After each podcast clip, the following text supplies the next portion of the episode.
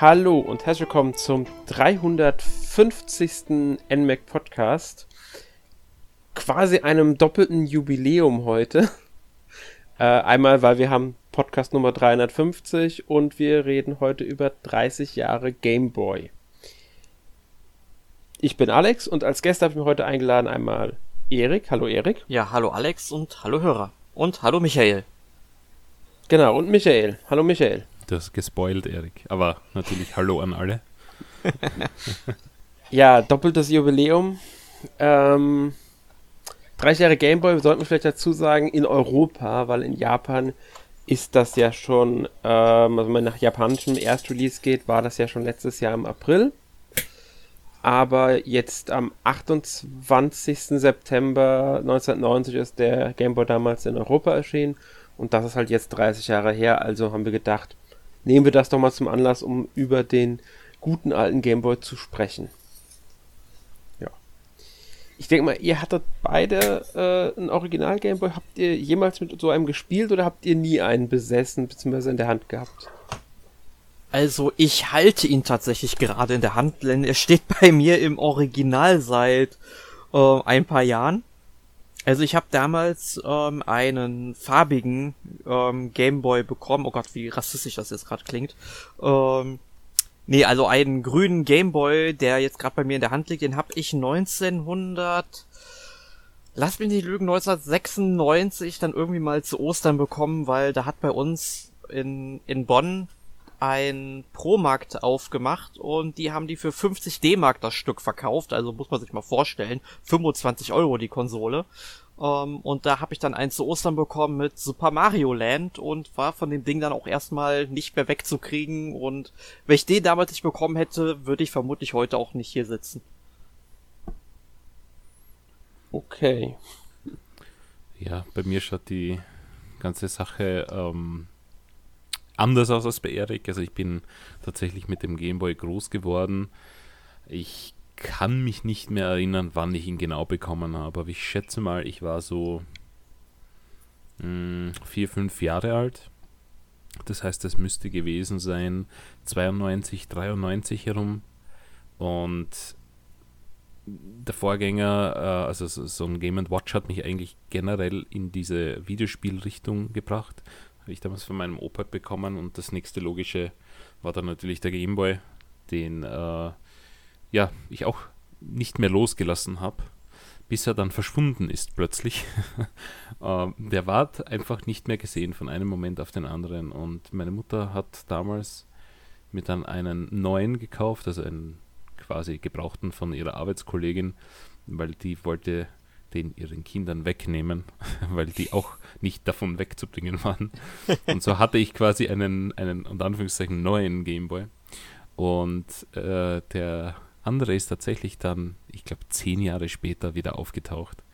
Den hat nämlich meine Oma einfach in eine Kiste gelegt und diese Kiste auf einen Schrank raufgestellt. Und es ist zehn Jahre lang keiner dazugekommen, diese Kiste mal anzugreifen oder nachzuschauen, bis ich eines Tages in der Küche sitzend mir gedacht habe, hm, was ist eigentlich in dieser Kiste drin? Und geht rüber und nimmt die Kiste runter und da ist der Gameboy. Also es ist wirklich äh, äh, ein, ein, ein schönes Wiedersehen gewesen, weil jetzt habe ich zwei Gameboy, die nach wie vor bei mir stehen. Äh, den einen müsste ich mal nachlöten, der hat schon ein paar Striche drin, aber sie funktionieren nach wie vor. Und von daher, ja, also bin, bin groß geworden damit und äh, war, war ein absolutes Highlight meiner Kindheit. Ja, ich habe den auch damals äh, gehabt, als ich noch jung war, aber schon etwas älter als du. Trotzdem, ich weiß auch nicht mehr genau, wann ich ihn bekommen habe. Aber es war ein gebrauchter auf alle Fälle, mein erster Gameboy. Ich hatte später noch einen zweiten. Ähm, aber wie alt ja gewesen sein? Als er rauskam, war ich ja schon sieben, also so acht, neun, vielleicht sogar schon zehn, sowas in der Richtung wird es gewesen sein. Ähm, ich hatte sogar schon das äh, schon NES vorher. Also der Game Boy war nicht mein erster Berührungspunkt mit Nintendo und einer der Hauptgründe, warum ich unbedingt einen Game Boy brauchte, war tatsächlich sogar Zelda äh, Link's Awakening, glaube ich, wenn ich mich richtig erinnere. Zumindest war es eins der ersten Spiele, ist es eins der ersten Spiele, die ich mich außer Tetris und Super Mario Land erinnern kann, dass ich auf dem Game Boy gespielt habe. Ja. Ich habe ihn auch noch hier. Aber noch funktioniert, kann ich aber gerade gar nicht sagen. Ich habe ihn schon länger nicht mehr ausprobiert. ja. Gut, ähm, ja, so viel zu unseren kleinen äh, Anekdoten rund um den Game Boy. Ähm, wie gesagt, europäisches äh, Jubiläum und ja, da ist jetzt die große Frage, was ist eigentlich der Game Boy, beziehungsweise woher kam der, wie ist das Ganze entstanden? Erik, wenn ich mich richtig erinnere, hast du dich ja erst kürzlich damit beschäftigt mit dem Game Boy. Genau, ich habe nämlich auf unserer Website auch ein Special veröffentlicht. 30 Jahre Game Boy, 30 Jahre Spielspaß unterwegs. Sehr interessant finde ich, könnt ihr euch gerne mal durchlesen. Aber ein paar Fakten davon werden wir jetzt natürlich auch hier in unserem Podcast rekapitulieren. Ähm, also die Geschichte des Game Boys, die beginnt eigentlich so ungefähr ähm, zehn Jahre vorher, glaube ich, war es jetzt ungefähr. Und da gab es nämlich schon die Game Watch Geräte. Also das waren quasi Handhelds mit einem vorinstallierten Spiel, wie man das heute sagen würde, nur mit dem Unterschied, dass es eben ja LCD-Bildschirme waren und dass man eben keine weiteren Spiele in Modulform einstecken konnte. Das hat dann erst der Game Boy ermöglicht und der Game Boy hat im Grunde diese ganzen Game Watch Spielgeräte, sage ich jetzt einfach mal. Ich weiß nicht, ob man sie als Konsolen bezeichnen oder Handhelds bezeichnen kann ähm, dann auch abgelöst, weil beim Game Watch hattest du eben dann nur ein Spiel, vielleicht mit mehreren Spielmodi, also sowas wie ähm, Ball, das ist zum Beispiel auch, das müsste auch das erste Game Watch Gerät gewesen sein, das steht bei mir auch im Regal, da hat Nintendo ja irgendwann mal eine Neuauflage produziert und in den Sternekatalog gepackt, als es noch physische Boni gab. Heute wird Nintendo einen Teufel tun und sowas nochmal anbieten. Ähm, und verkauft das dann stattdessen wie bei Super Mario Bros. demnächst für 70 Euro das Stück, ähm, was aber dann auch wieder ein bisschen anders ist, da werden wir an einer anderen Stelle nochmal drüber reden. Aber wie gesagt, beim Game Boy konnte man dann eben sich Spiele in Modulform dazu kaufen und die machten halt diese ganzen Game Watch Geräte halt obsolet. Ja. Ähm, übrigens, es sind Spielkonsolen. Sie werden offiziell als LCD-Spielkonsolen bezeichnet. Ähm, und das erste war wirklich Ball, wie du es gesagt hast. Das ist am 28. April 1980 in Japan erschienen. Und das letzte war Mario the Juggler, das am 14. Oktober 91 erschienen ist. Dazu sollte man auch mal sagen, dass das auch alles sehr, sehr einfache Spiele waren. Also bei Ball, also ich habe mein Game Watch nie in Betrieb genommen. Also ich kann das Gameplay jetzt eigentlich nur so von dem Cover erkennen. Man spielt im Grunde ein Jongleur und muss dann eben Bälle von einer Hand in die andere werfen und das wird, glaube ich, dann immer kniffliger. Genau, was interessant ist, es gab das in mehreren ähm, Serien, wie man das nennt, die Silver-Serie, die Gold-Serie, Widescreen-Serie und so weiter. Es gab sogar eine Multiscreen-Serie mit zwei Bildschirmen. Ähm, und insgesamt sind 56 Spiele erschienen, wobei es gab wohl ein 57, das aber nicht offiziell gezählt wird von Nintendo. Da weiß ich aber nicht genau, was es damit auf sich hat, muss ich ganz ehrlich sein. Da habe ich mich noch nicht so mit beschäftigt. Ja. Ja, ich habe sogar mehrere ja. von diesen Game Watch äh, besessen. Die waren halt recht lustig. Damals hatte man halt nichts anderes. Beziehungsweise mhm. erst, ich glaube, ich war drei, wo ich den ersten bekommen habe von meinem Opa. Das war Marios Cement Factory. Und das war halt schon lustig für zwischendurch. Und das, wie Erik sagt, das Gameplay war halt recht einfach. Also bei Mario Cement Factory hast du halt die Zementwegen quasi ähm, nicht zum Überlaufen bringen dürfen und äh, von einem Hebel zum nächsten. Aber ja, mein, als Dreijähriger war man zufrieden und, und damals war halt die, die Technik noch nicht so weit. Ja, gerade, muss ich sagen, gerade so Handheldspiele waren halt einfach noch sehr, sehr simpel zu dieser Zeit. Da hat der Gameboy ja dann schon sehr viel auch verändert. Ähm, weil erstmals waren austauschbare Spiele, was schon eine Besonderheit für ein Handheld war. Und ähm, es war wesentlich komplexer als das, was man auf diesen Game Watch Geräten umgesetzt hatte.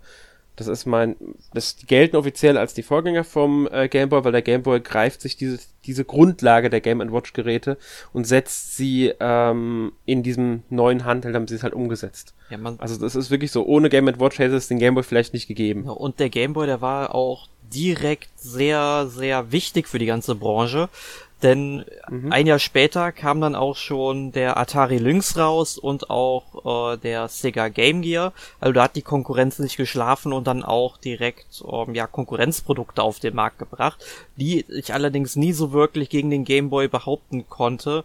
Und ich glaube, das erste Handheld, das wirklich gegen die Marke Game Boy oder gegen Nintendo Handhelds anstenken konnte, war dann, soweit ich weiß, auch erst die PlayStation Portable im Jahrzehnt darauf. Oder im ja, aber auch die PlayStation Portable hat nie an die Erfolge von äh, Nintendos Handhelds anknüpfen können. Ich glaube, in Japan gab es irgendeinen, äh, wie hießen die, Wonderswan? Mhm, Wonderswan, ja. Ähm, die in ja der war da gab es eine ähm, Version in Japan der recht ähm, erfolgreich war, sage ich mal. Aber an Game Boy oder an Nintendo DS, Nintendo 3DS ist nie ein Handheld äh, rangekommen. Also ich würde also ich würde trotzdem also 81 Millionen verkaufte PlayStation Portables yeah, sind trotzdem nein, ich, eine große Nummer. Das sage ich ja gar nicht. Erfolgreich waren sie, war, gab es schon. Auch der Game Gear war für, für seine Verhältnisse äh, erfolgreich, keine Frage. Es geht nicht darum, ob sie erfolgreich waren. Es geht nur darum, dass sie nie ähm, Nintendo toppen konnten damit. Das stimmt also sie, der Game Gear kam nur auf 11 Millionen, muss man dazu sagen, was aber auch eine ganz andere Zeit auch nochmal war. Ähm, und die, das Atari Lynx kam, glaube ich, auf, ähm, waren es 3 oder 4 Millionen? Ich bin mir gar nicht mehr ganz sicher. Ähm, da ist natürlich, wenn man die PSP als Grundlage nimmt, mit 81 Millionen, das ist ganz andere Zahlen. Die PS Vita äh, war ja der Nachfolger, die kam auf, ich glaube, nicht mehr 17 Millionen, wenn ich mich richtig erinnere. Also deutlich schlechter als die PS, als PSP aber die deutlich bessere Konsole, müsste man eigentlich ja, sagen. Das ist sehr traurig dabei gewesen. Da, da, merkt man halt, dass der Handheldmarkt war einfach schon immer Nintendo dominiert. Ähm, oder sagen wir ab den 90ern Nintendo dominiert. Und egal wie erfolgreich die anderen Hersteller waren, sie haben es nie geschafft, sich dauerhaft gegen die Nintendo Handhelds zu etablieren. Und da hat der Game Boy halt diese Grundlage für geschaffen. Mhm. Und mein Erfinder vom Game Boy war ja äh, hier wie Gunpei Yokoi. Genau, der hat, der war ja auch schon bei den Game Watch Modellen ein bisschen beteiligt gewesen. Und auf genau. ihn ist ja auch zum Beispiel die Einführung des Steuerkreuzes, wie man das zum Beispiel auch mit dem Design ja auch heute noch bei Nintendo-Konsolen zum Teil sieht. Ähm, da war er halt auch für verantwortlich und auch so für Klassiker wie Metroid und Kid Icarus, da hat er auch dran mitgearbeitet. Aber so der Game Boy ist eigentlich so immer das Gerät, was mit ihm dann auch in Verbindung gebracht wird. Ja, man muss dazu sagen, er war ja schon noch schon vor äh, Videospielzeiten ähm, bei Nintendo und hat auch Plastikspielzeug erfunden dort in den 60er Jahren. Den Love-Tester. Ende der 60er. Hm? Den Love-Tester zum Beispiel. Zum Beispiel oder die Teufelstonne oder äh, wie die Dinge halt alle heißen. Ähm, aber ich denke wirklich das bekannteste von ihm dürfte äh, bis heute der Gameboy sein. Dann auch einige Spiele für den Gameboy natürlich. Ähm, ich sag nur Super Mario Land, ähm, Kid Icarus, Metroid, aber auch auf dem NES. Metroid ist ja allgemein, glaube ich, von ihm mit erschaffen worden, wenn ich mich richtig erinnere. Und, nein, die Schöpfer sind die anderen drei. Er war, glaube ich, nur Produzent bei Metroid. Genau, drei andere waren die Schöpfer, aber er ist nur der Produzent gewesen. Auf alle Fälle hat er viel Einfluss auf Nintendo in den 80ern und 90ern gehabt, äh, zumindest in den Anfang 90ern, bis halt der Flop des Virtual Boy kam und ja, ich glaube, sein letztes Spiel für Nintendo müsste ähm, Fire Emblem gewesen sein. Ähm, wie hieß das nochmal? Genealogy of the, of the Holy War? Hieß der so? Der Teil? Der ist nie bei uns erschienen. Ähm, das müsste der letzte Gameboy-Teil gewesen sein, also der letzte Spiel für Nintendo gewesen sein, an dem er beteiligt war, bevor er dann Nintendo nach dem Flop des Virtual Boy verlassen Ja, man sollte halt noch sagen, dass er am Game Boy Pocket auch noch so ein bisschen dran beteiligt war, aber der Virtual Boy ähm, hat dann eben dazu geführt, dass er Nintendo verlassen hat. Ich glaube 1996 muss es gewesen sein. Und 1997 genau. ist er dann leider auch schon verstorben. Ja. Er war auch noch an der Entwicklung des Wonderswan von Bandai beteiligt. Ähm, aber ja, das ist, ähm, der ist, glaube ich, erst Wonderswan dürfte erst 99 erschienen sein, also schon nach seinem Tod. Gut so viel zum Erfinder des Game Boy. Ähm, ja, Game Boy haben wir ja schon gesagt, sehr erfolgreich gewesen. Ähm, hat sich wie oft verkauft? 118 Millionen Mal. Ungefähr. Ich, gell? genau, also der, so ungefähr. der Game Boy kommt ungefähr so auf 70 Millionen und mhm. der äh, Game Boy Color dann auch nochmal so auf etwa oder 69 Millionen beim Game Boy und nochmal 49 Millionen beim Game Boy Color. Also das sind schon genau, ordentliche Hausnummern. Genau, man sollte vielleicht auch dazu sagen, ähm, dass der Game Boy und der Game Boy Color ja gerne zusammengerechnet werden. Ähm, manche werten den Game Boy Color als den Nachfolger des Game Boy, aber das offiziell gilt er eigentlich eher als inoffizieller Nachfolger, beziehungsweise heutzutage würde man von einer Neuauflage sprechen, ähnlich wie dem New 3DS, der PS4 Pro oder dem DSi damals. Ja, wobei man aber sagen muss, dass der Game Boy Color dann schon wesentlich mehr Unterstützung bekommen hat als die Geräte, die du danach noch aufgezählt hast, wo dann nur ein paar Spiele erschienen sind, die exklusiv für die neue Hardware waren. Beim Game Boy Color waren das dann doch schon etliche Spiele, die dann exklusiv für den Game Boy Color möglich waren. Das ist klar. Ich meine, von der Bedeutung her ist es halt eh nicht zu setzen. Das ist richtig. Damals wurde er natürlich ganz anders unterstützt. Ähm, wobei man auch sagen muss, es gibt natürlich auch so Konsolen wie die Xbox One X oder die PS4 Pro, die nie dafür gedacht waren, dass sie exklusiv Spiele bekommen. Sie sollten einfach nur mehr aus den Spielen herausholen. Beziehungsweise bei, beim New 3DS und beim DSi hatten sie ja ihre Exklusivdinge, aber das waren wirklich nicht mehr eine Handvoll, glaube ich, beim New 3DS. Genau. Mir fallen echt nur zwei Spiele ein, wenn ich jetzt ganz ehrlich bin. Mir fallen beim New 3DS tatsächlich drei Spiele ein. Um, ähm, also oh, die, die, zwei, die im Handel erschienen sind, klar Fire Emblem mhm. Warriors und Xenoblade Chronicles 3D. Und dann gab es ja noch The Binding of Isaac Rebirth, das ist auf dem normalen 3DS zum Beispiel nie erschienen. Und irgendwie noch ein anderes Spiel Spiel kam nur für den New 3DS raus. Das war mit so LCD-Grafiken, da ist man rumgeflogen, hat was abgeballert. Ähm, das, das lief zum Beispiel auch, das läuft zum Beispiel auch nicht auf dem normalen 3DS. Das sind dann wirklich exklusive eShop-Titel gewesen. Okay, das kenne ich nicht mehr, siehst du. Wobei ja, aber ich, ja. also ich würde auch den Color irgendwie nicht das eigene System sehen, wobei es ist schwierig. Also es gab schon, schon viele exklusive Spiele für den Game Boy Color. Die ja, nicht vor allem, ja, aber er ist halt er ist halt kein direkter äh, Nachfolger. Er wird auch, wie gesagt, nicht offiziell als einer gewertet mittlerweile. Es gibt, wie gesagt, ein paar, die den dann doch trennen, eben weil es so viele Exklusivspiele gibt und weil es halt technische Unterschiede gibt. Wenn man als Beispiel nimmt, ähm, der Arbeitsspeicher vom normalen Game Boy liegt bei 8 K Kilobyte, KB war ein Kilobyte, meine ich, gell? Mhm. Mhm und der vom Game Boy Color liegt bei 32. Das ist ein Riesenunterschied. Genauso wie der Grafikspeicher, der bei 8 bzw. bei 16 liegt. Das heißt, der Game Boy Color kann viel mehr. Allerdings braucht er für, durch, dadurch, dass er die Farben darstellen kann, auch deutlich mehr. Na gut, Ohne dass er jetzt grafisch direkt anspruchsvoller wird. Ja, dann müsste ich eine Xbox One X, die auch sehr, sehr viel mehr kann als eine Xbox One, auch als eigene Konsole werten. Ganz genau deswegen. Es ist eigentlich es ist eine Neuauflage ähm, des alten Systems, weil es basiert einfach zu sehr noch auf dieser alten Technologie. Die Unterschiede sind nicht äh, entscheidend genug und ähm, es ist einfach keine neue Generation gewesen. Es war, wie gesagt, eine verbesserte Neuauflage. Ja, es ist aber halt und auch ein schwieriges Thema bei der Konsole, ja. weil du musst halt sagen, du hast halt Spiele gehabt, die sind halt für den Game Boy ursprünglich erschienen, die laufen auch problemlos auf dem Game Boy Color. Dann gab es Spiele, die dann eben, ähm, sag ich mal so ein quasi so ein Game Boy Color Upgrade integriert haben. Die liefen allerdings noch auf dem normalen Game Boy. Zum Beispiel Dragon Quest Monsters war so ein Spiel, das lief auf beiden Konsolen, hatte dann auf dem Game Boy Color natürlich ähm, eine, wes eine wesentlich bessere Farbunterstützung als normale Gameboy-Spiele, die dann ja nur so ein bisschen eingefärbt wurden die ja nie dafür richtig entwickelt worden sind. Und dann gab es eben Spiele, die exklusiv für den Game Boy Color entwickelt worden sind.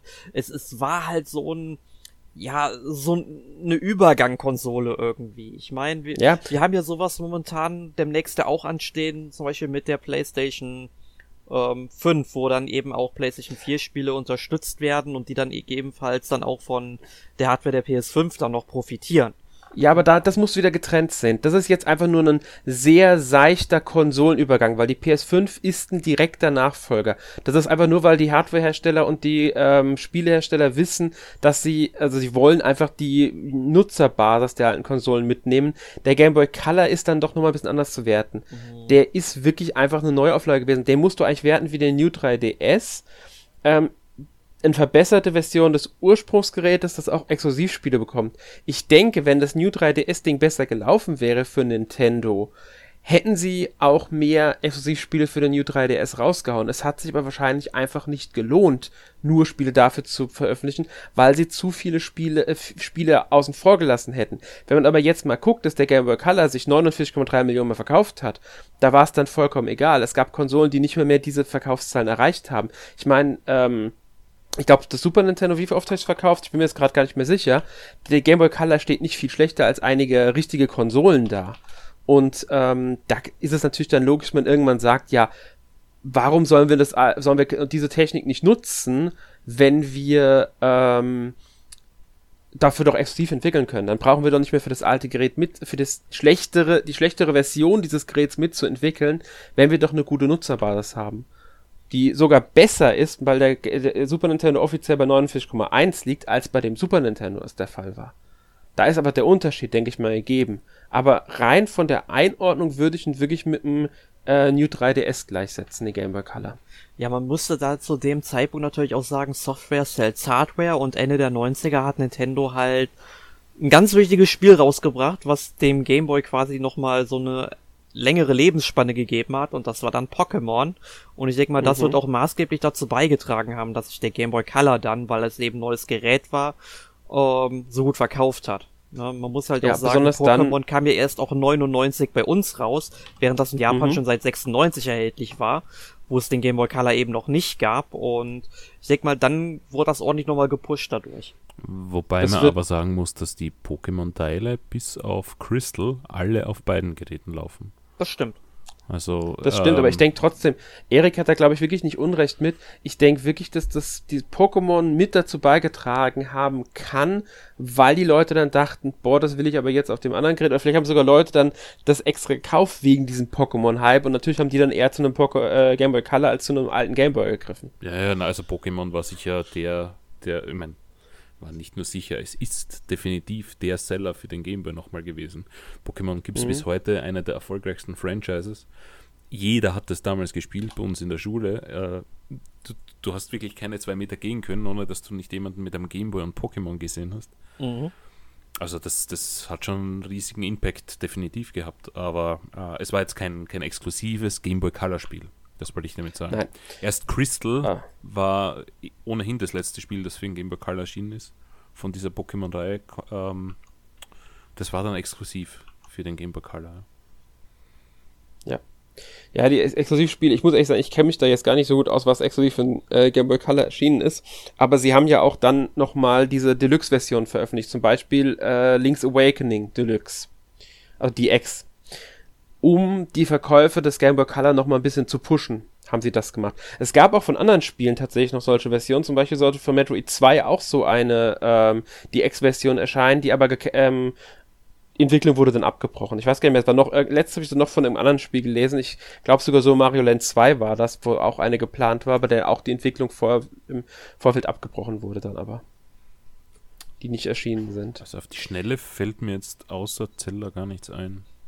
Nee, ich glaube, es war Zelda war auch wirklich das einzige, das es geschafft hat, ähm, veröffentlicht zu werden. Und das hat auch nochmal die Game Boy Color Verkäufe gepusht. Weil die Leute dann dieses erweiterte Link's Awakening, das sie ja sowieso schon so fantastisch fanden, ähm, kauf, gekauft haben, um es nochmal zu erleben, was ist denn jetzt daran besser, weil das waren ja auch irgendwie neue Inhalte drin, so ganz klein bisschen. Ein neuer Dungeon. Ein Zusatzdungeon, glaube ich. Mhm. Das war ein Zusatzdungeon, genau, gell? den gibt es eh ja. im Remake auch dabei, ja. Ja, und das finde ich ja. auch ganz interessant bei dem Dungeon. Also das Spiel war sowohl auf dem Game Boy als auch auf dem Game Boy Color lauffähig, aber dieser Dungeon, mhm. den konntest du nur betreten, wenn du das Spiel auf einem Game Boy Color gespielt hast. Das finde ich sowieso dann total interessant, dass das Spiel dann erkennt, auf welcher Konsole du es spielst und äh, du musstest dort eben auf in diesem Dungeon halt Farbrätsel lösen, die du auf dem du hättest sie sicherlich auch auf dem Gameboy lösen können, einfach, ja, weil es wäre schon ein anderer Ton gewesen, du hättest es erkennen können, aber es wäre halt nicht so unbedingt der Sinn gewesen, um die Hardware des Gameboy Color zu demonstrieren. Mhm. Ja. Aber ich, wie gesagt, äh, der Game Boy Color hat halt seine, seine Spiele gehabt, die dazu geführt haben, dass die Leute dann gesagt haben, okay, ich will dann doch lieber den Game Boy Color jetzt haben als den normalen Game Boy. Eben, ich denke mal auch ganz klar wegen diesem Farbbildschirm. Weil zumindest die Leute, die sich mit Videospielen beschäftigt haben, haben nun mal auch schon den Game Gear gesehen, der Farben hatte. Ich konnte damals direkt vergleichen, weil ich hatte beide Geräte tatsächlich. Ich habe beide Geräte. Und ähm, ich fand es schon angenehm, mit einem Farbbildschirm zu spielen, auch wenn der Game Gear, muss ich ganz ehrlich sagen, sehr, sehr unhandlich war. Und ein Batterieschlucker. Das sowieso. Ja, sechs Batterien, glaube ich, waren es sogar, oder acht Batterien sogar, ich weiß ich, es Ich glaube, gar es nicht waren mehr. sechs. Ich hatte ihn einmal in der Hand gehabt. Oh, es war schon ein klobiges Ding, aber gut, der normale Gameboy, da hättest du auch Leute mit erschlagen können. Der, also der Game Gear war nochmal sch äh, schlimmer und äh, der hat, der hat die Batterien gefressen wie nix. Ja. Das war auch noch so eine Besonderheit beim Game Boy Color, beziehungsweise auch schon bei den, vorherigen Neuauflagen des Game Boy, schon der Game Boy Pocket, beziehungsweise Game Boy Light, hat er dann andere Batterien verwendet, beziehungsweise hat weniger, ähm, hat länger gehalten. Die, also die haben länger gehalten, die Geräte, ähm, batteriezeitmäßig. Ähm, und das, obwohl sie kleiner waren. Und ich glaube, beim Game Boy Light, der ist ja nur in Japan erschienen, gab es ja noch diese, diese Hintergrundbeleuchtungsbesonderheiten da irgendwie. Ja. Also es gab ja nicht nur ähm, den Game Boy Color, es gab ja vorher schon diese anderen Neuauflagen vom normalen Game Boy. Genau. die und allerdings ich- vorwiegend durch die Optik waren. Genau, also diese Game Boy Special Edition, das sind dann eben äh, die Game Boys mit den unterschiedlichen Gehäusefarben gewesen. Also da gab's gelb, rot, ich glaube es gab einen blau und dann einer so so so, ein- so ein ähm, mit, mit so ein ja so klarsichtig halt, wo du halt in das Transparent. transparent genau, wo du das halt eben äh, ins Gehäuse reingucken konntest. Das fand ich halt immer toll und das habe ich dann den Wunsch habe ich dann spätestens auch beim Game Boy Color ähm, 2000 oder 2001, weil ich den bekommen habe, weiß ich jetzt gerade nicht mehr, dann endlich erfüllen können. Ähm, das fand ich da auch immer super interessant. Ähm, da war im Grunde alles noch genauso wie vorher. Da gab es vielleicht minimale Anpassungen so weiter, aber da weiß ich jetzt nicht wirklich was von. Grundsätzlich ist es immer dasselbe Gerät und wie du schon sagtest, Mhm. beim Pocket und Lite, ähm, die brauchten halt weniger Batterien, die hatten ein schärferes Display und der Game Boy Lite, der hatte dann auch ähm, dann auch eine ähm, Beleuchtung gehabt. Das ist halt auch ähm, ich bin gerade sicher, ob es eine Hintergrundbeleuchtung war oder nur Ja. eine Beleuchtung war. Nee, es war eine Hintergrundbeleuchtung. Tatsächlich okay, weil ähm, beim äh, Game Boy Advance später, beim Game Boy Advance SP genauer gesagt, da waren ja die ersten Modelle alle nur mit einer ähm, Frontbeleuchtung im Grunde. Und da kam erst Mhm. bei das ähm, Redesign dann eben, sage ich mal, mit einer Hintergrundbeleuchtung, ähm, die dann natürlich auch deutlich besser aussieht. Ja, das war die Besonderheit vom Game Boy Light. Der konnte trotz eingeschalteter Hintergrundbeleuchtung, hat er ähm, ungefähr dieselbe Betriebsdauer gehabt wie der Game Boy Pocket. Das war diese Besonderheit vom Game Boy Light. Und er hat nochmal ein etwas schärferes Display gehabt als der Game Boy Pocket. Allerdings ist er ja, wie gesagt, der Game Boy Light nur in Japan erschienen. Ähm, das heißt, wir konnten den hier in Europa gar nicht nutzen. Ja, das ist echt schade. Und beim Color hat man dann aber irgendwie komischerweise wieder auf die Hintergrundbeleuchtung dann verzichtet. Oh. Ich denke, das lag aber daran, weil das Gerät durch die Farbdarstellung sowieso schon eine recht hohe Button, einen höheren Batterieverbrauch hatte und ähm, sie das nicht noch mehr belasten wollten dabei. Also das könnte ich mir gut vorstellen. Das ist wirklich die Batter da die Entscheidung auf den Batteriehintergrund Genau, das ging. könnte gut der Grund sein, aber dann hätte man ja, Ähm, auch einfach so einen Button belassen können, Licht an, Licht aus. Da hätte ja jeder selbst Ja. entscheiden können. Hätten sie es, haben sie nicht. Vielleicht wollten sie auch Geld sparen. Äh, ich, Und gesagt, der Bildschirm ist teuer genug. ich muss euch enttäuschen, der Game Boy Advance hat keine Hintergrundbeleuchtung gehabt beim Launch. Ja, weiß ich. Der, Ja, wir, diese- wir, also wir reden ja auch, auch vom die Game Boy Advance SP. Ach so, ja, der SB, ja, der hatte das dann. Ja, das. Der, der normale Game Boy. Advance nicht. Also da musste man Nee. den schon selbst umbauen lassen. Also Das heißt, da kenne ich Mhm. Exemplare von, die umgebaut sind, aber der Ja, das SP heißt, hatte das das von G- Haus auf. ja, es war vom Game Boy Light quasi auf den Game Boy Advance ein, ein Rückschritt. Ja. Das ist re relativ So- interessant, weil ich habe nicht gewusst, dass, der, dass es den Light überhaupt gibt äh, und, und dass der das schon hatte. Der Light war sogar noch vor dem Game Boy Color da tatsächlich. Das heißt, der ist 97, ein Jahr vom Game Boy Color erschienen und der Game Boy Color hatte ja auch keine Hintergrundbeleuchtung mehr. Das heißt, das war so einfach, es war quasi ein Sondermodell, muss man dazu sagen. Das ist nur in Japan veröffentlicht. Aber ich weiß gar nicht, wie oft der veröffentlicht wurde, wie viel der verkauft wurde. Es gab dann noch Sondereditionen zu Pokémon Gelb, glaube ich, eine Pikachu-Edition zu dem Game Boy Light und ähm, irgendwie andere. Ansonsten gab es den irgendwie in Gold und Silber. Das war halt wirklich eher so ein Sonderauflagending mit Hintergrundbeleuchtung. Was man vielleicht Ähm. noch erwähnen sollte, ist, dass der äh, Game Boy dieses typische Grün hatte, als, als ähm, äh, Dot-Display, Dot-Matrix-Display und ich glaube, ab dem Game Boy Pocket war es dann ein graues. Ja. Das Ich heißt, glaube, Monochrom nennt sich das Monochrom, ja. offiziell, dieses Grün. und das war dann Ja, schon, ein, ein Schulkollege von mir hatte einen Pocket, äh, mhm. das war dann schon angenehmer irgendwie anzuschauen.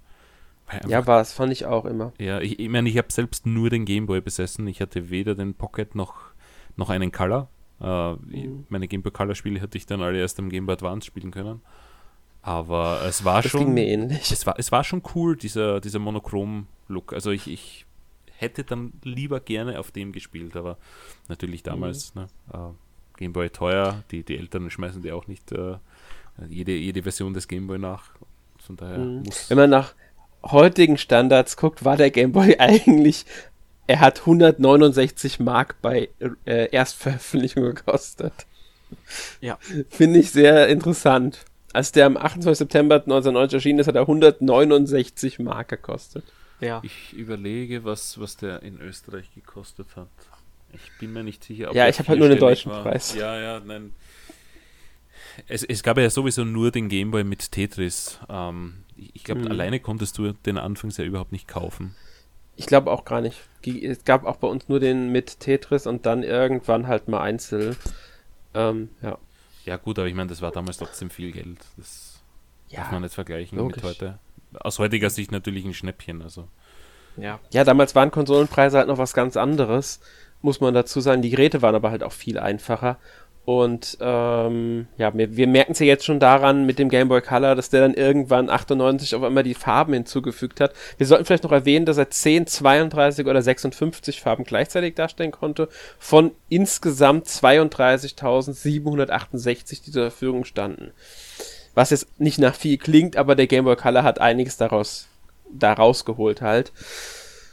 Ähm, ja, aber es war wie gesagt was anderes damals noch. Ich meine, äh, was waren das für Konsolen? Klar, ein Gameboy-Spiel heißt jetzt nicht, dass es irgendwie überhaupt nichts kann. Es gab großartige Gameboy-Spiele, man muss nur Pokémon nehmen. So Mario Land 2 oder auch äh, Zelda, das waren auch sehr, sehr komplexe Spiele, bei denen es jetzt zum Teil wirklich auch Faszination gab, wie gut die umgesetzt werden. Bei Metroid 2 zum Beispiel ähm, waren ja sehr viele so überrascht, wie gut das auch ähm, dieses Spielprinzip, und dieses Spiel überhaupt auf dem Gameboy umgesetzt werden konnte. Und du musst halt auch mal gucken, wie sich die ganzen Spiele auf dem Gameboy über die Zeit entwickelt haben. Ich meine, das hast du mhm. auf jeder Konsole so, dass die ersten halt die Hardware noch nicht so ganz ähm, ausreizen, dass du erst das, so zum Ende des Konsolenzyklus hast, wo dann eben nochmal wirklich gezeigt wird, was in dieser Konsole alles steckt. Aber vergleich das einfach mal zum Beispiel mit Super Mario Land auf dem Game Boy. Du hast den ersten Teil mit so recht kleinen Sprites, die da eben durch die Gegend hüpfen und auf einmal hast du dann Super Mario Land 2, wo Mario viel größer ist, wo du die ganzen Gegner viel besser erkennen kannst, das einfach mehr nach Mario, wie du es zum Beispiel vom Super Nintendo oder vom NES erkennst, aussieht. Oder ähm, ja. Kirby's Dreamland. Dieses Spiel kannst du in 20 Minuten durchspielen und an der Stelle guckt euch unser Let's Play zu Kirby's Dreamland von Emil auf unserem YouTube-Kanal an. Geht 20 Minuten, gut investierte Zeit. Und dann Kirby's Dreamland 2, was, wo du einfach ein paar Stunden halt brauchst, um es halt durchzuspielen, ne? Ja, die Spiele wurden halt wurden komplexer. Sie haben halt anfangs noch ähm, sich diesen Handheld quasi gelernt und dann immer mehr begriffen man muss nur gucken, wie du schon sagst, so Mario Land, so Mario Land 2, aber man muss auch mal vergleichen, ein Tetris ganz am Anfang, das ja schon ein super Spiel ist, keine Frage, aber halt recht simpel, wenn man so simmt, und dann am Ende sowas wie Pokémon und was weiß ich, was da alles erschienen ist noch für den Handheld. Ähm, es wurden immer komplexere Spiele entwickelt, immer größere und, und ähm, aufwendigere Spiele. Ja, Auch Spiele, halt die du plötzlich speichern hast können. Ja, zum Anfangs Beispiel war, auch. war sehr viel Passwortsystem und plötzlich hattest du eine, eine Batterie drin, die mhm. halt jetzt für das Modul Sterben mehr oder weniger verantwortlich sind. Also wenn man irgendwo ein gebrauchtes Gameboy-Spiel kauft, sollte man vielleicht vorher die Batterie auswechseln. Da hat man wieder bei Jahre ja. was davon, aber. Oder auf dem Gerät spielen, auf dem man halt mit SD-Karte oder so speichern kann. Ja. Aber ja, na, ich wollte vorhin sagen, das äh, ist, ist mir Federkonsole. Also wenn ich zurückdenke an die, die ersten ähm, ja, Nintendo 64 Spiele und, und die, die zum Schluss dann rausgekommen sind, auch mit Expansion Pack schon. Ist einfach ein Prozess und das haben wir heute auch noch. Also ja. wird, wird, wird immer so sein. Und das ist ganz normal, weil wenn eine Konsole lang genug überlebt, muss man dazu sagen. Wenn eine Konsole einen relativ kurzen Zyklus hat, dann äh, ist dieser Unterschied nicht ganz so stark zu bemerken. Aber wenn jetzt eine Konsole so, äh, fünf, sechs, sieben Jahre ähm, hält, was ja so der Standard ist meistens, dann merkt man zwischen den ersten Spielen, die erscheinen und den letzten Spielen, die erscheinen, einfach einen riesen Unterschied. Und das war beim Game Boy halt auch so. Gut, der Game Boy muss man dazu sagen, wenn man jetzt den Game Boy Color mitzählt, hat er natürlich einen ziemlich langen Lebenszyklus gehabt. So, wenn man mal den Game Boy Color mitzählt, dann acht Jahre vom Erstrelease, äh, sogar, sogar neun Jahre vom Erstrelease bis zum Game Boy Color. Wenn man vom Game Boy Color jetzt mal weggeht und zum äh, Game Boy Advance, dann waren es sogar zwölf Jahre fast, die der Game Boy quasi ähm, Zyklus hat. Und das ist schon sehr, sehr lange. Ja, und dann vergleiche ja. mal eine andere Konsole wie die Wii U, die dann nach vier Jahren schon abgelöst wird. Ja, die Wii U ist auch so eine, bei der du nicht so stark den Unterschied zwischen den ersten und den letzten Spielen ja, merkst, eben, eben, weil sie einfach zu kurz da war.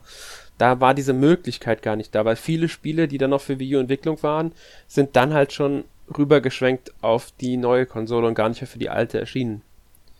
Man muss auch ehrlich dazu sagen, viele Spiele gibt es nicht mehr, die, die auf der Wii U äh, getrappt sind. Es gibt eh schon alles auf der ja. Switch, also jemanden eine das Wii U stimmt. zu empfehlen, ist jetzt auch ja, schmeichelhaft. Ja. Wenn man einen ja, noch für einen vernünftigen aber die Preis hat gute bekommt. Spiele gehabt. Also die hat wirklich gute Spiele ja. gehabt und äh, ich meine, ist halt missverstanden worden, nicht nur von uns, sondern auch von Nintendo selbst. Aber schade, ja. Aber da, ja. da, hast du recht, also die, die ersten Spiele schauen nicht viel anders aus als die letzten. Ja da mer man merkt halt wirklich diesen, diesen Zeitraum, in dem ein System besteht. Und das war halt auch beim Game Boy ganz, ganz wichtig. Dieser langere Lebenszyklus ist halt sehr ungewöhnlich gewesen bei so einem Gerät, aber man muss halt dazwischen diese Neuauflage des Game Boy Color auch berücksichtigen. Ja. Joa. Ja, gesagt, gehen wir auf ein paar Spiele ein, oder? Ja, würde ich auch sagen. Und zwar, es gab ja auch sehr erfolgreiche Spiele.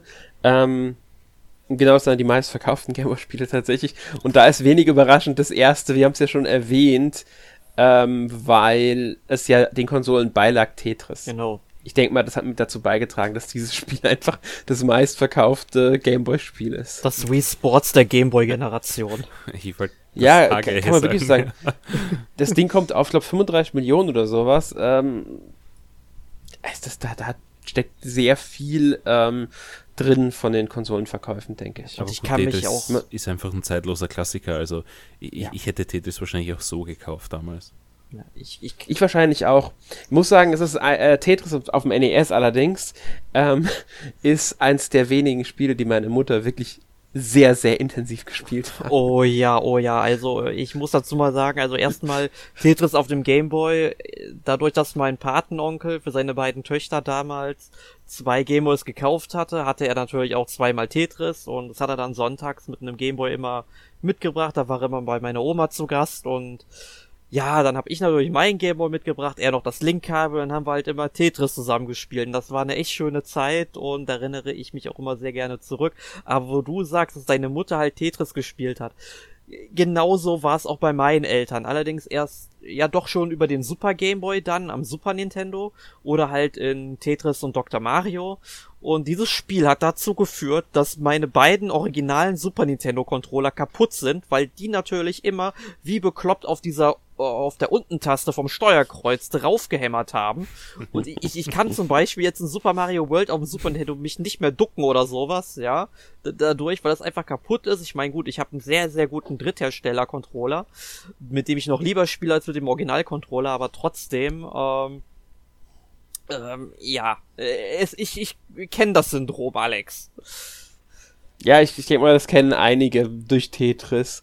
Wobei meine Controller dadurch nicht kaputt gingen. Ja, sei froh, sei froh. Mhm. Mich würde interessieren, mit welchen Spielen ihr aufgewachsen seid. Oder welche Spiele, ja, welche Spiele euch von dieser Generation eventuell am besten gefallen haben oder, oder die euch vielleicht auch geprägt haben in eurem Spielverhalten, Spielgeschmack. Also geprägt hat mich schon auf dem NES das erste Zelda-Spiel und deswegen ist es auf dem Game Boy ganz klar auch äh, Link's Awakening unter anderem. Ähm, ansonsten muss ich halt auch Tetris, Mario Land und Mario Land 2 nennen. Ähm, weil die mich mitgeprägt haben. Ich muss sagen, ich habe auch ein paar eher ungewöhnliche, ungewöhnlichere Gameboy-Spiele gespielt, die wahrscheinlich nicht jeder ähm, sofort äh, nennen würde. Zum Beispiel Alien 3. Okay. ähm, habe ich damals wirklich viel gespielt tatsächlich.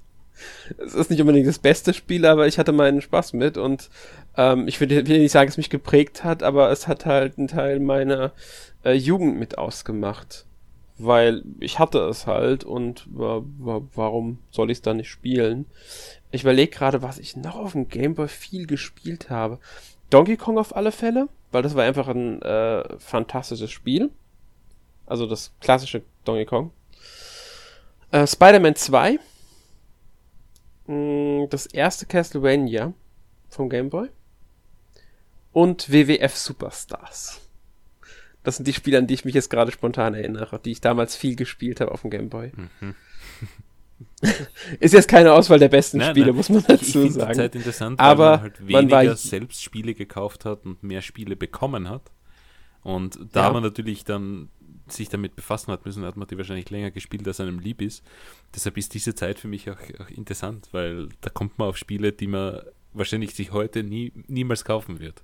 Und man hat sie aber trotzdem. Ja, also ich weiß gar nicht also Donkey Kong zum Beispiel hätte ich mir wahrscheinlich, würde ich mir wahrscheinlich auch selbst kaufen. Das hätte ich mir damals auch selbst gekauft, weil es einfach äh, ein schönes Spiel ist. Ich meine, das war das klassische Donkey Kong Spiel. Plus ähm, 97 weitere Level, sollte man dazu sagen.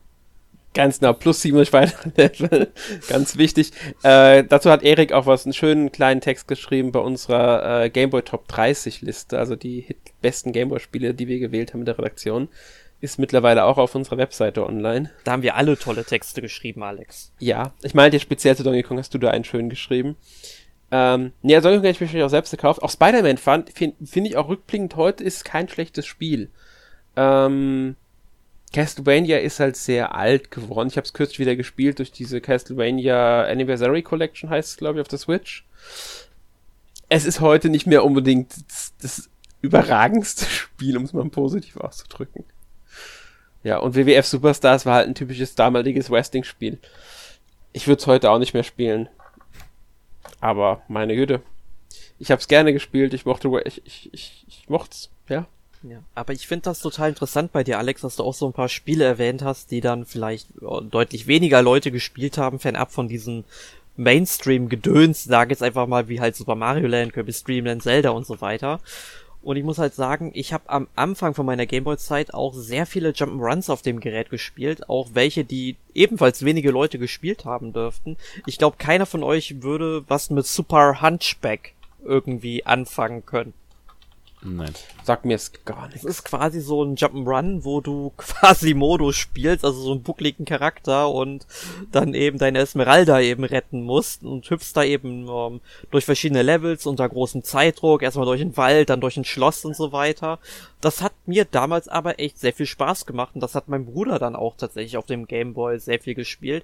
Der ist wesentlich weiter gekommen als ich, weil dann irgendwann muss man in dem Schloss auf Kanonenkugeln durchfliegen. Ich weiß nicht, wie ich dieses Spiel heute bewerten würde, aber es war damals sehr, sehr anspruchsvoll. Müsste ich eigentlich noch mal einlegen tatsächlich.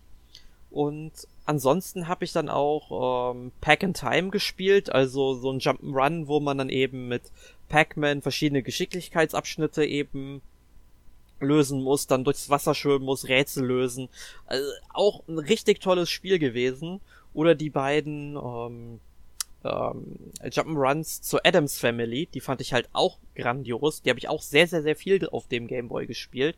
Und ähm, bei einem der beiden Spiele, ich weiß nicht mehr welches es war, ähm, das war nämlich ganz interessant, weil dieselben Spiele gab es auch für das Super Nintendo in ähm, Abwandlung, aber die hatten halt die Cover genau andersrum. Das waren dieselben Cover, aber die haben sie halt vertauscht gehabt. Deswegen weiß ich leider nicht mehr, welches Spiel jetzt das auf dem Gameboy war. Aber das war ein Spiel, wo ich tatsächlich ein Passwort selbst rausgefunden habe durch gut Glück und dann mir einfach äh, 255 Leben dadurch erschiedet habe und das Spiel dadurch überhaupt erst durchspielen konnte.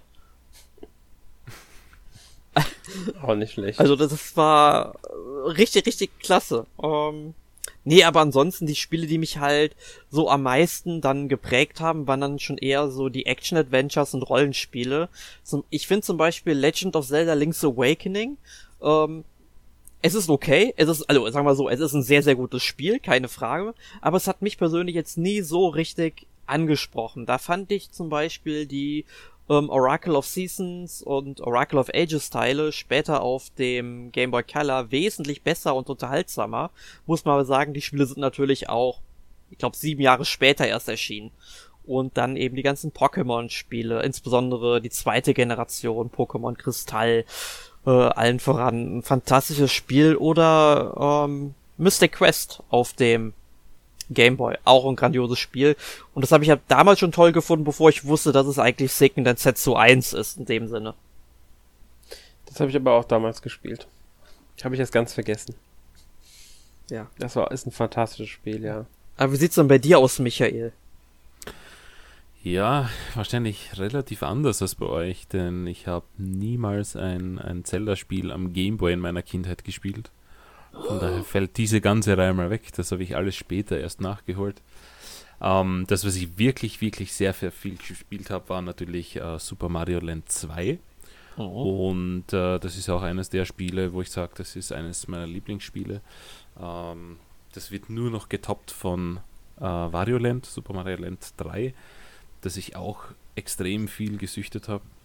Und dann kann man so, ähm, ja, weiß nicht, ungewöhnliche Spiele dazu wie Speedy Gonzales. Äh, ist nicht tolles Spiel. Ähm, das sind halt so, so random Käufe meiner Mutter gewesen. Wenn ich halt, äh, weiß nicht, äh, fürs, fürs Zeugnis zum Beispiel und wir waren dann irgendwie einkaufen und dann hat dieses Kaufhaus halt 20 Spiele gehabt und eins hast du halt aussuchen dürfen war halt mal Speedy Gonzales dabei oder auch die Looney Tunes. Ähm, auch ein lustiges Jump'n'Run, aber das würde ich mir wahrscheinlich auch heute nie kaufen. Und ich schätze mal, dass das auch die wenigsten gespielt haben. Äh, selbes gilt für Mickey's Dangerous Chase. Ähm, das sagt mir aber noch was. Ja, also alles so. und, und deshalb finde ich das spannend, weil als kleines Kind spielt man das halt wirklich, bis, bis die Batterien einfach komplett leer sind, weil man halt nichts anderes besitzt.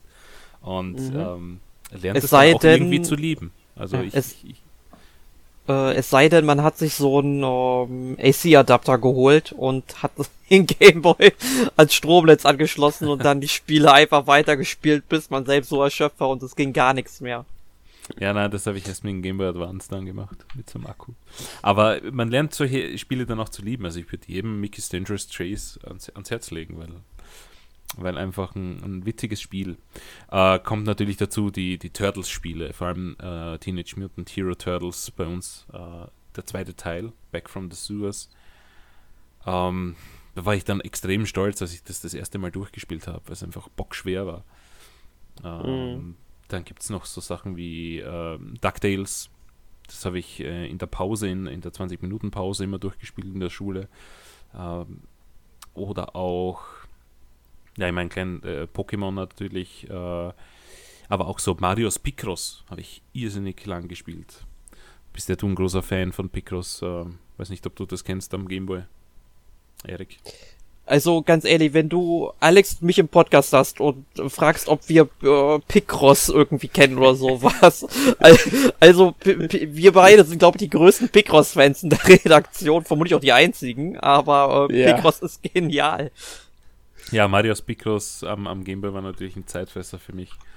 Ähm, dann habe ich auch so Dinge gespielt wie Mario und Yoshi oder Yoshis Cookie. Tatsächlich auch Glücksrad, warum auch immer. Ähm, was fällt mir noch ein? Ähm, es gab noch Ottos Ottifanten.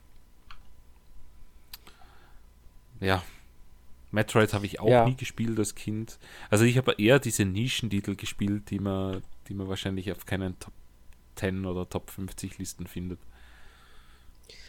Ja, ich denke mal, das ist aber oft so, weil man wählt die Spiele dann nach Cover aus, nachdem man was kennt oder die Eltern entscheiden. Es gibt dann verschiedenste Gründe. Man kriegt es günstiger am Flohmarkt. Ja, na, voll. ja. also der äh, Opa das schenkt sind alles Sachen, was. die da mit reinspielen. Klar. Ich habe, glaube ich, ich weiß gar nicht, welche Spiele ich. Ich habe viele Spiele nur geliehen gehabt. Zelda, ähm, Link's Awakening habe ich nie das besessen. Das hat, glaube ich, mein Cousin hatte das. Ich habe selbst nie besessen. Ich habe es mir einfach nur ausgeliehen.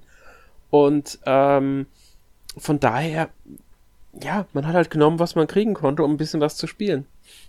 Genau so ist es. Das finde ich, Ja. Übrigens ein kleines witziges Detail noch am Rande von WWF Superstars. Das war übrigens von Rare entwickelt. Oh, okay. Also äh, ein Wrestling-Spiel von Rare. Sollte man vielleicht erwähnen. Ja, etwas, was mich schockiert hat bei der Top 3, also dieser, dieser Top-Liste, äh, gar kein Battletoads zur Auswahl gewesen. Das gab's natürlich. Ich glaube, das kennen zu wenige auf dem Gameboy. Ja, aber großartige Umsetzung. Ja. Mhm, aber es ist halt äh, dann doch, man muss dazu sagen, wir haben halt intern in der Redaktion abgestimmt und da hängt auch ein bisschen was davon ab, was kennt man. Deswegen mhm. äh, ist es ja auch eine sehr subjektive Liste, ähm, die jetzt zustande kommt. Aber stimmt, das Battletoads, dass es fehlt, ist schon sehr schade. Aber ja, der Gameboy hatte großartige Ports auch. Also auch Contra war drauf oder Pro Protector, wie man es bei uns kennt. Ja. Und ähm, R-Types. Also der Gameboy hatte schon ein ziemlich breites Line-Up. Wo, wo einfach. Und ich ja. glaube, deswegen war er auch sehr erfolgreich, weil einfach für jeden etwas dabei war. Egal welche Altersgruppe und welcher Geschmack. Ja. Also es gibt auch nach wie vor Spiele, die ich ähm, heute noch nachhole, weil ich sage, äh, habe ich damals halt nicht die Chance gehabt, habe ich damals überhaupt nicht gekannt oder kam bei uns überhaupt nicht raus, weil, meine, wie hat man damals News empfangen? Da hat es vielleicht die Nintendo Club Zeitschrift gegeben, da hat man gesehen, oh, da gibt es ein neues Spiel, aber das Internet gab es ja in dieser Form noch nicht. Und ja, es gab ja Mitte der 90er die ersten Zeitschriften im deutschsprachigen Raum. Ja, und wo hattest du die Infos sonst so her? Ne? Also es gibt schon einige exklusive ja. oder regionsexklusive Spiele, die ich dann, dann einfach heute nachgeholt habe. Mhm. Ja. ja. Ähm, ich möchte noch ganz kurz auf die meistverkauften Spiele nochmal kurz zurückkommen. Und zwar, wir hatten ja gesagt, Tetris hat 35 Millionen als Bundle-Version mit den Gameboy-Spielen zusammen erreicht. Ja? Mhm. Nur um vergleichen, Pokémon kommt auf über 31 Millionen, also rote, blaue, grüne Edition, ohne dass es einer Konsole beilag. Hm. Okay? Nur um das mal zu sehen. Und das dritte erfolgreichste Spiel dahinter ist dann so Mario Land mit gerade mal etwas über 18 Millionen. Ui, da ist aber schon ein ordentlicher Spalt dazwischen. Deswegen, darum ging es mir jetzt. Also das ist schon heftig. Und man muss dazu sagen, die gelbe Edition von Pokémon ist noch gar nicht dazu gewertet, weil die kommt nicht auf dem vierten Platz mit 14,64 Millionen. Rechnet man jetzt Rot, Blau, Grün und Gelb zusammen, dann toppen die natürlich deutlich ähm, nochmal Tetris. Dann sind die nämlich bei 10 Millionen über Tetris. Da muss man auch dazu sagen, dass die grüne Version ja nur in Japan erschienen ist. Genau, das, das ist bei uns, glaube ich, nur die noch, blaue erschienen. Äh, bei uns ist Rot-Blau erschienen, in Japan Grün und Rot und Blau genau. erst durch eine Special Edition und ich glaube auch nur über Phone Order oder über, über eine mhm. Spezialorder. Also ich glaube, das hast du nie im Geschäft kaufen können. Ich glaube, du musst glaub, es über den Shueisha Verlag bestellen, meine ich. Ja, ich glaube nämlich auch. Irgendwie so war da was. Ja. ja. Und das macht es dann noch spannend, weil es sind einfach nicht drei Spiele, die weltweit erschienen sind, sondern 2,1 oder so. ja, also es ist schon auf jeden Fall finde ich es halt sehr interessant, dass das halt äh, dann doch schon, das zeigt, wie erfolgreich Pokémon ist. Äh, Mario Land 2 übrigens als fünft erfolgreichstes mit elf, knapp über 11 Millionen. Das letzte äh, Spiel, das über 10 Millionen kommt. Die anderen sind nur bei alle bei knapp über 5 Millionen. Ähm, mit Dr. Mario zum Beispiel und so. Ähm, ich glaube, Zelda kam auf nicht ganz 4 Millionen. Link's Awakening. Er wird in dieser Liste die ist der zehnte Platz. Pokémon Gold und Silber schon in die Color-Sparte gewertet? Das ist die große Frage. Ich kann es dir gar nicht sagen, weil ähm, es wird hier nicht, also ich meine, die müssten eigentlich, wenn sie ähm, gewertet werden würden, müssten sie ähm, über ähm, äh, Mario Land 2 nochmal stehen, auf Platz 4. Weil Oder sogar auf Platz 3. Ich bin mir nicht ganz sicher. Die Spiele die sind ja noch für den Gameboy erschienen. Und die hatten ja, ja nur Game Boy Color Unterstützung. Also ich würde sie deswegen, eigentlich zum also Game Boy zählen. Ich glaube, dass ähm, der Game Boy Color hier nicht mitgewertet ist, weil Pokémon ähm, Gold, Silber, Kristall werden, werden immer als mit bei den fünf erfolgreichsten genannt. Allerdings muss man dazu sagen, dass in diesen Listen dann oft auch Pokémon Gelb zusammen mit Rot-Blau gewertet werden. Okay, also Weil Mario Land beide dann trotzdem in Top 5 oft sind. Also es, es, es hängt immer davon ab, wie man das dann auch rechnet und so weiter. Ähm, aber in dieser Liste speziell sind jetzt keine Gameboy Color. Wobei doch war, nee, Wario Land ist ja, war das erste war ja auch ein reines Gameboy-Spiel. Mhm. Also ich habe jetzt äh, die ja. Verkaufszahlen von äh, VG Charts vor mir ja. und da ist Pokémon Gold Silber zwar mit einem Game Boy Color Cover, aber wird unter Game Boy gelistet und hat 23,1 Millionen verkauft. Ja, Das heißt- dieser dritte Platz wäre Ja, das das heißt, diese Liste, die du da hast, ist wirklich nur Game Boy und, und äh, Ja. offenbar können sich viele nicht entscheiden, wo sie diese Game Boy Spiele oder Game Boy Color Spiele zuordnen. Das ist genau das, was wir ja schon hatten. Ja. Es ist einfach ein bisschen kompliziert mit diesen ganzen, ähm, äh, mit dieser Trennung von Game Boy und Game Boy Color so ein bisschen. Mhm, weil es hatte das Ja. Color Cover und, und das war aber ein normales Game Boy Modul. Das halt Color Unterstützung hatte. Weil diese Game Boy Color Module, die hatten ja eine Sperre drin. Die konntest du ja zwar reinstecken, nein, du konntest sie auch nicht reinstecken, weil die waren, ähm, also Game Boy Spiele waren ja an den Kanten abgeflacht und die Mhm. Game Boy Color Spiele nicht mehr. Oder hatten Ja. eine andere Abflachung und auch äh, auf der gegenüberliegenden Seite, glaube ich, ähm, diese, diese Einbuchtung, wenn du oben die Power einschaltest, diesen, diesen Schalter umlegst. Das war, glaube Mhm. ich, beim Game Boy Color auf der anderen Seite. Das weiß ich jetzt Ich gar glaube, nicht. der Game Boy Color hatte das überhaupt nicht mehr gehabt. Mhm.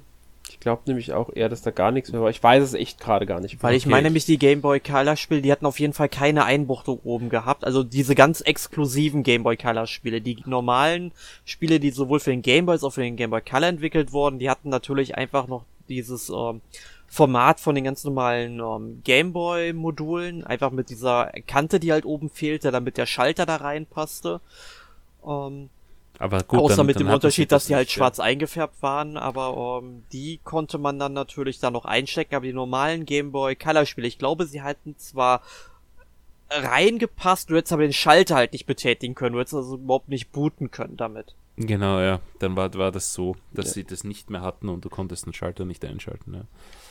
Aber Genau. die, die, die ähm, Gold Silver, das waren noch Gameboy-Module. Also die, ich habe sie auch auf dem Gameboy gespielt, weil ich hatte ja nichts anderes. Ja. War bei mir ähnlich. Ja. Aber was ich Ja, halt interessant finde halt bei den, ähm, mit diesen Bootvorgängen, ähm, wir hatten jetzt noch gar nicht drüber gesprochen, es gibt ja auch noch Peripherien zum Game Boy, die dann eben auf dem Super Nintendo zum Beispiel mit dem Super Game Boy möglich waren.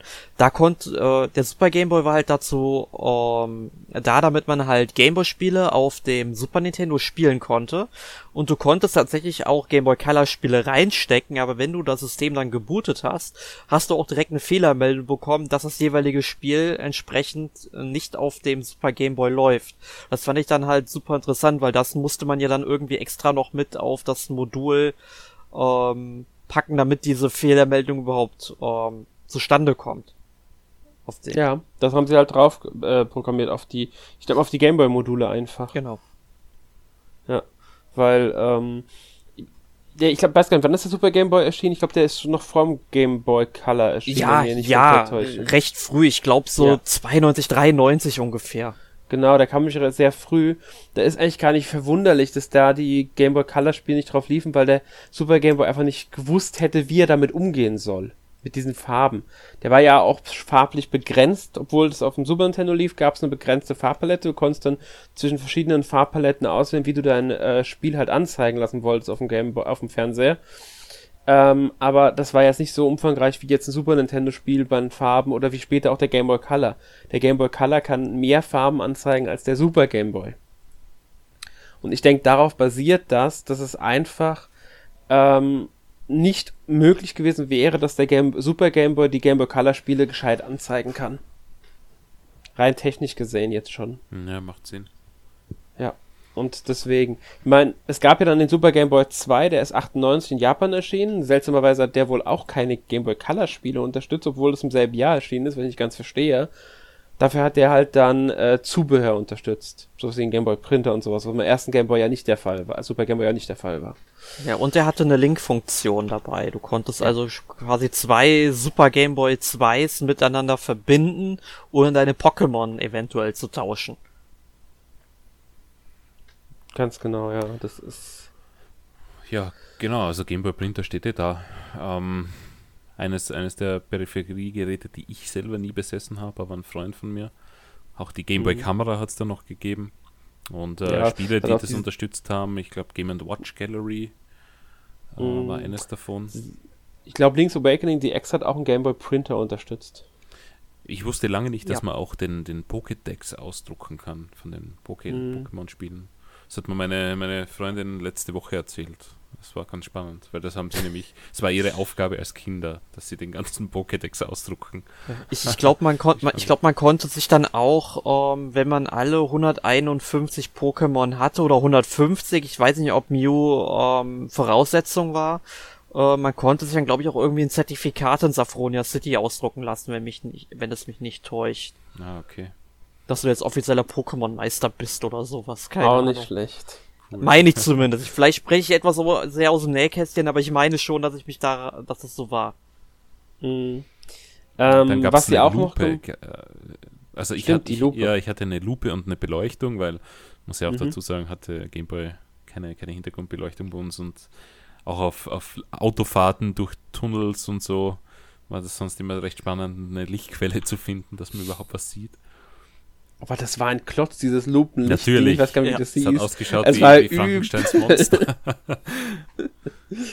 Aber es, Ja. es war wurscht. Also ich, mein, mein Bruder hatte dann auch ähm, irgendwann eine, eine, einen riesen Gameboy. Das war eine riesige Kiste, die war, weiß ich nicht, so 40, 50 Zentimeter äh, Länge mal, mal 30, 35, 40 Zentimeter Breite, also so ein, so ein Formfaktor vom Gameboy, halt in riesengroß. Dann hast du den kleinen Gameboy reingelegt und du hast auf dem großen Gameboy spielen können. Weil der hatte dann riesige Tasten, wo du einfach mit einer ganzen Bratze rauffahren hast können. Und der hat diese übertragen auf den kleinen Gameboy und hatte quasi eine eingebaute Lupe, dass du plötzlich einen riesigen Bildschirm hattest. Ich meine, total unhandlich zum Spielen, aber ich habe das auch vorher noch nie gesehen. Das, das haben wir irgendwann einmal nachgekauft äh, auf dem Flohmarkt. Also ganz, ganz spannende Peripherie hat es da gegeben für den Gameboy. Mhm. Ja, das ist, der Gameboy hat da schon einiges hervorgebracht. Das ist später aber auch weggefallen bei den äh, Handhelds. Das äh, enorme Peripheriegedöns, was es da beim Gameboy gab. Ja, ich kann mich übrigens noch daran erinnern für den Game Boy Pocket. Ich muss dazu sagen, ich habe nie ein Game Boy Pocket besessen. Aber ich habe mir damals für den Game Boy Pocket, warum auch immer ich dazu gekommen bin, das mir zu kaufen, aber eine Rumble-Erweiterung gekauft. Du konntest also unten an die Game Boy Pocket so ein riesen Ding ranstecken, dass du auf einmal eine Rumble-Funktion hast. Ich habe keine Ahnung, wie die funktioniert hat, wie die Spiele dann irgendwie die Daten dahin übertragen haben oder dieses Rumble-Gerät die Daten ausgelesen hat, um zu wissen, jetzt muss ich irgendwie rumbeln oder so. Ähm, fand ich super spannend. Das hat das ganze Ding auch mal äh, stark erweitert, weil das echt lang war. Wenn ich mich recht erinnere, gab es ein paar Spiele, spätere Spiele, die tatsächlich diese Rumble-Funktion einprogrammiert hatten beim Gameboy. Ins Modul, also einprogrammiert. Ich denke mal, die haben das dann auf dieses Gerät da unten übertragen. Okay, also ich weiß es zum Beispiel bei ähm, Pokémon Pinball, aber da war dieses Rumble Pack quasi im Modul selbst mit drin. Da musste man noch eine Batterie mit reinlegen. Das ist auch Das- merkwürdiges Modul, wenn man das heute sieht. Stimmt, stimmt. Ja, das gab's nämlich auch. Ja, es gab ein paar Spiele, die wohl das äh, integriert hatten, dass das irgendwie übertragbar war. Oder vielleicht hat dieses Gerät auch einfach nur irgendwann gemeint, ja, jetzt rumble ich mal. Oder ich vibriere einfach die ganze Zeit. Ja, rumbeln die ganze Nacht. Nur mit dem Game Boy Pocket. Ja, gut. Ähm, neben dem Super Game Boy gab es dann später nochmal ein Gerät, das auch äh, das Spielen von Game Boy Spielen auf einer Konsole ermöglicht hat, den Game Boy Player für den GameCube. Hat Game Boy, Game Boy Color und Game Boy Advance Spiele äh, abgespielt. Hat man unten an das Gerät dran gesteckt. Äh, ich muss ehrlich sagen, ich habe es nie besessen, ich habe es nie benutzt, ich habe keine Ahnung von dem Ding. Ja, Doch, also ich hatte das. Wow, und wie war so deine Meinung? Weil ich wollte gerade sagen, dass ich auch leider nie die Möglichkeit hatte. Ich wollte es mir damals verkaufen, aber dann hat die Mama gesagt, nein, nein, das kaufst du dir nicht. Und was Mama damals gesagt hat, war leider Gesetz. Also ähm, konnte ich mir ähm, den Traum nach Game Boy Advance spielen erst ein Jahr später mit einem Game Boy Advance SP, die ich mir dann gekauft habe, bzw. kaufen konnte, erfüllen. Aber den Game Boy Player habe ich leider nicht. Ich belege mir tatsächlich immer noch einen nachzukaufen. Ähm, ja, er war halt, wie man sich das erwartet damals. Er hat, hat das erfüllt. Du hast auf dem großen Bildschirm hast du dann deine, deine Gameboy-Spiele spielen können. Ich glaube, aus heutiger Sicht ist er wahrscheinlich nicht das technische Nonplusultra. Also er gibt keine pixelgenauen ähm, ja, Grafik aus. War damals wurscht auf Röhrenfernseher, also vom HD-Fernseher würde ich ihn wahrscheinlich nicht mehr anschließen. Aber ja, er war okay. War okay. Und ich meine, es gab ja noch etwas anderes oder eine andere Möglichkeit, zumindest Pokémon-Spiele zu spielen. Und zwar auf dem Nintendo 64 schon. Durch. Pokémon Stadium. Stimmt, mit dem Transfer Pack. Mhm. Yep, Transfer Das hat auch ein paar andere Spiele Und Pokémon Stadium Pokémon. Äh, ich bin mir jetzt nicht sicher, aber ich weiß, dass du zumindest die Pokémon-Spiele spielen hast können.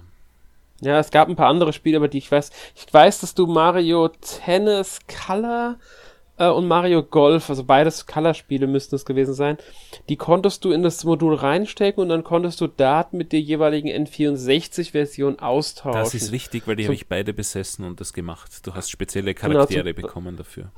Ja, ganz genau, sowas in der Richtung. Du konntest ja auch diese, im ähm, Mario Tennis hat ja diesen Rollenspielmodus gehabt, du hast einen eigenen Charakter gespielt und den konntest du auf Mario Tennis 64 übertragen, dort mit dem Spielen, da konnte er auch aufleveln und dann konntest du ihn irgendwie zurück übertragen oder so, in der Richtung war das. Ja, ja, das Ja, klingt, also- klingt alles richtig. Ähm, ich- ganz genau Das- weiß ich es aber auch nicht mehr. Ja, ich weiß es, weil wir uns für die Top 3 Liste ja mit den Spielen beschäftigt Okay. haben. Ah, aber das, das, Da haben wir, ist sowas nochmal aufgekommen. das war dann. eines, nein, das war sogar das allererste Game Boy Color Spiel, Mario Tennis.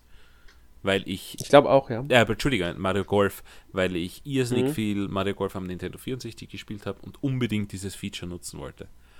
Und Mhm. äh, dann habe ich mir beim, bei Libro damals, ich, ich weiß nicht, ob es diesen Markt in Deutschland gibt, aber es ist halt so ein Videospiel und, und äh, Schulartikelladen, ähm, habe ich mir Golf gekauft. In der Meinung, dass es Mario Golf ist, weil Golf auf der Verpackung steht und Mario den, den Golfschläger schwingt. Und es war aber nicht Mario. Golf, sondern es war das normale Golf. Und ich, das, das war einer meiner, meiner ersten Fehlkäufe als Kind. Ja. Das ganze Taschengeld für das Spa- falsche Spiel draufgegangen. Oh, das war so furchtbar. Hm, glaube ich. Ja, jederzeit mal Lehrgeld im Leben, glaube ich. Ja, ja.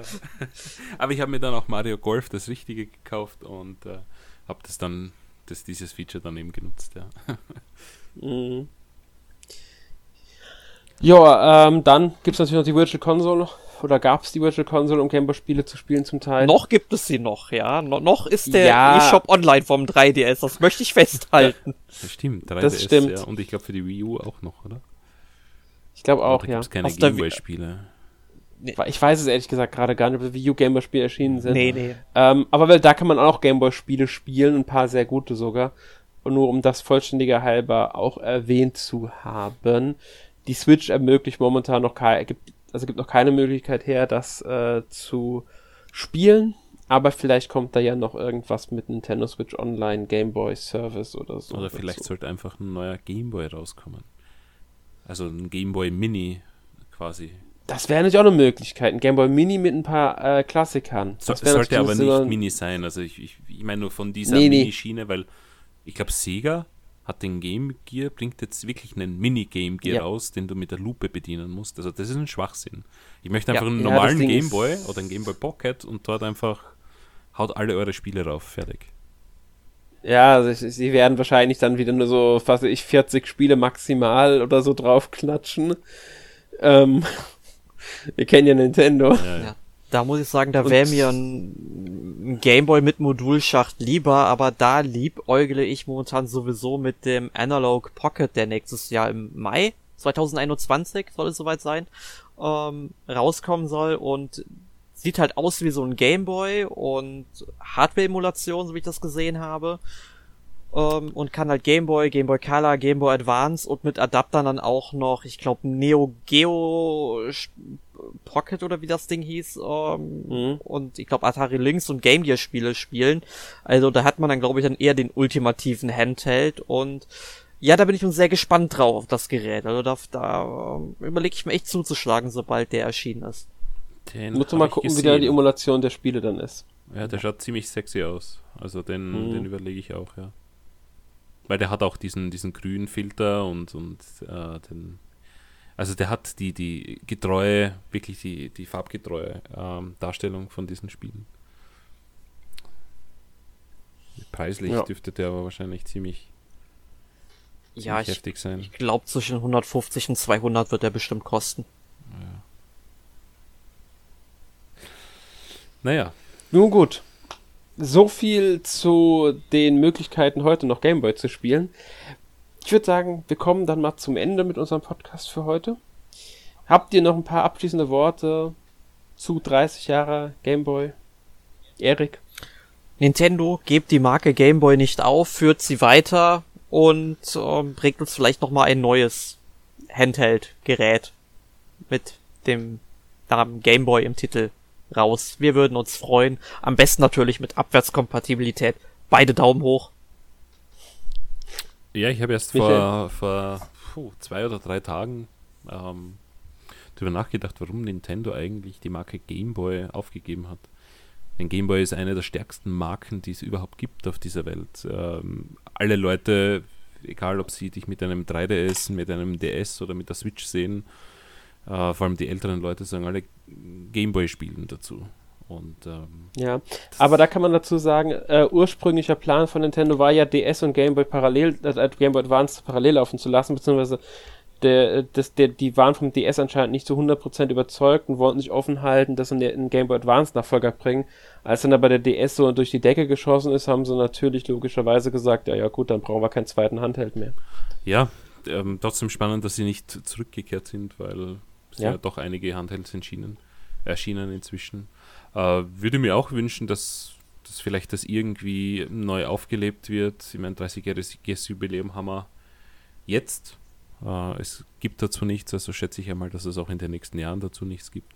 Vielleicht zum 35er wieder.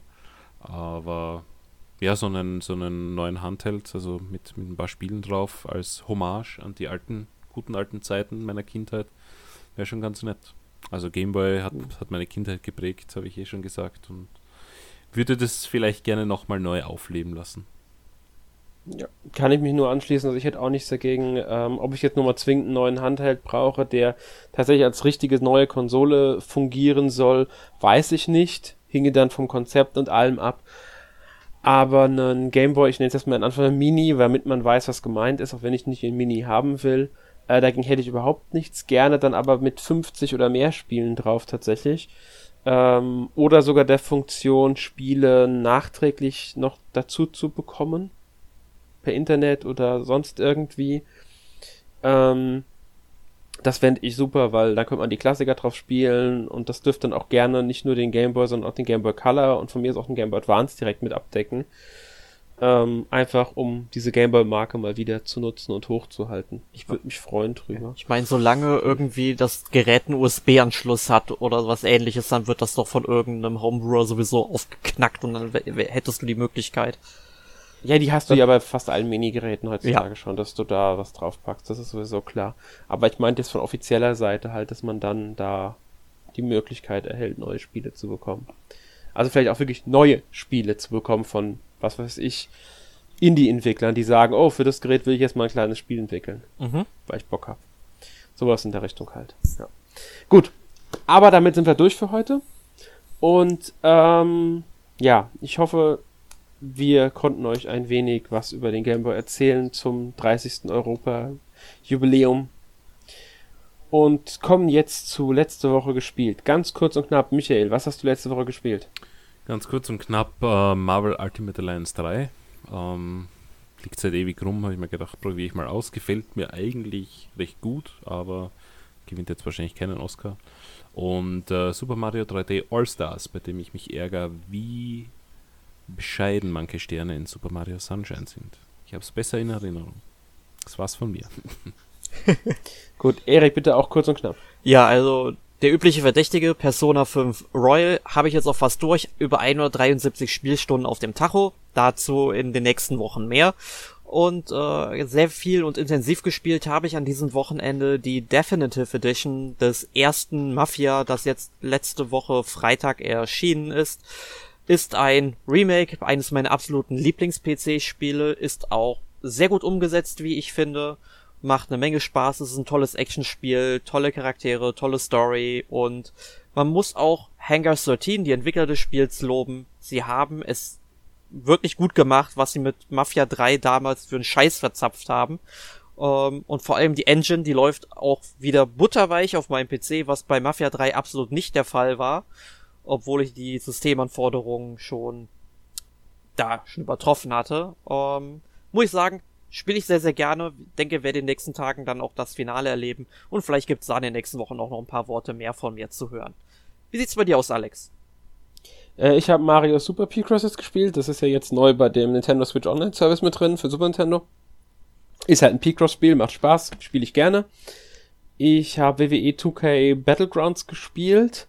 Ähm, eigentlich ganz spaßiger, ähm, ähm, ganz spaßig Fighting Game kann man eigentlich fast schon sagen, weil es ja keine Simulation mehr ist. Hat ein paar Bugs und äh, Macken, aber jetzt nichts, was ich super schlimm finde. Ich finde auch die Mikrotransaktionen, die drin sind, jetzt nicht so negativ, weil man eben alles auch durch Spielen freischalten kann. Genaueres dazu lest ihr dann demnächst auf der Seite im Test. Und ähm, außerdem habe ich auch ein bisschen so Mario äh, 3D All-Stars gespielt, allerdings bisher nur Mario 64 und Sunshine äh, Galaxy habe ich bisher noch nicht angefangen. Ähm, mir ist halt direkt aufgefallen, dass sie doch gerade Mario 64 nicht unbedingt so super gealtert sind, aber es macht noch Spaß. Ähm, ja. So viel dazu. Und passend dazu, nächste Woche gibt es dann den Podcast zu Super Mario 3D All-Stars. Wer erwartet? Da werden wir dann ein bisschen ausführlicher über das Spiel reden und ja, bis dahin wünschen wir euch noch einen schönen Abend, guten Tag oder wann auch immer ihr das hier hört. Bis zum nächsten Mal. Tschüss. Bis dann, tschüss. Kommentieren nicht vergessen. Tschüss.